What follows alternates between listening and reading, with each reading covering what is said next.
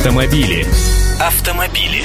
Здравствуйте, я Андрей Гречаник. Недавно вот выехал на одностороннюю дорогу, да против шерсти и прямо на гаишника. Но отбрехался от лишения прямо на месте. А все потому, что не было дорожного знака при выезде на улицу с односторонним движением. А мы же не экстрасенсы с вами, чтобы сами все угадывать. А вот житель Красноярского края не просто выехал навстречу потоку в подобной же ситуации, так еще и на своей «семерке» под ЗИЛ угодил. Да так, что в результате ДТП владелец легковушки получил черепно-мозговую травму и травму живота.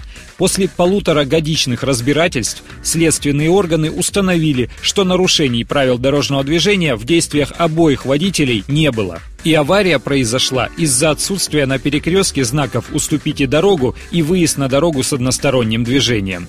В дежурной части органов МВД об этом знали, знак отсутствовал из-за другой недавней аварии, но они не сообщили в муниципальные органы о необходимости восстановить этот дорожный знак. Тогда потерпевший водитель обратился в суд.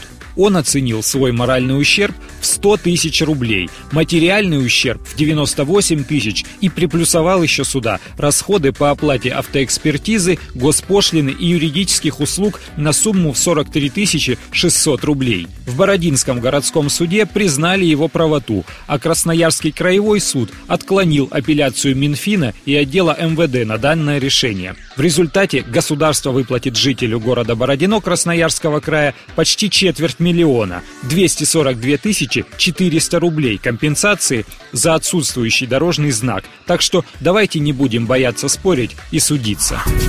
Автомобили. Автомобили.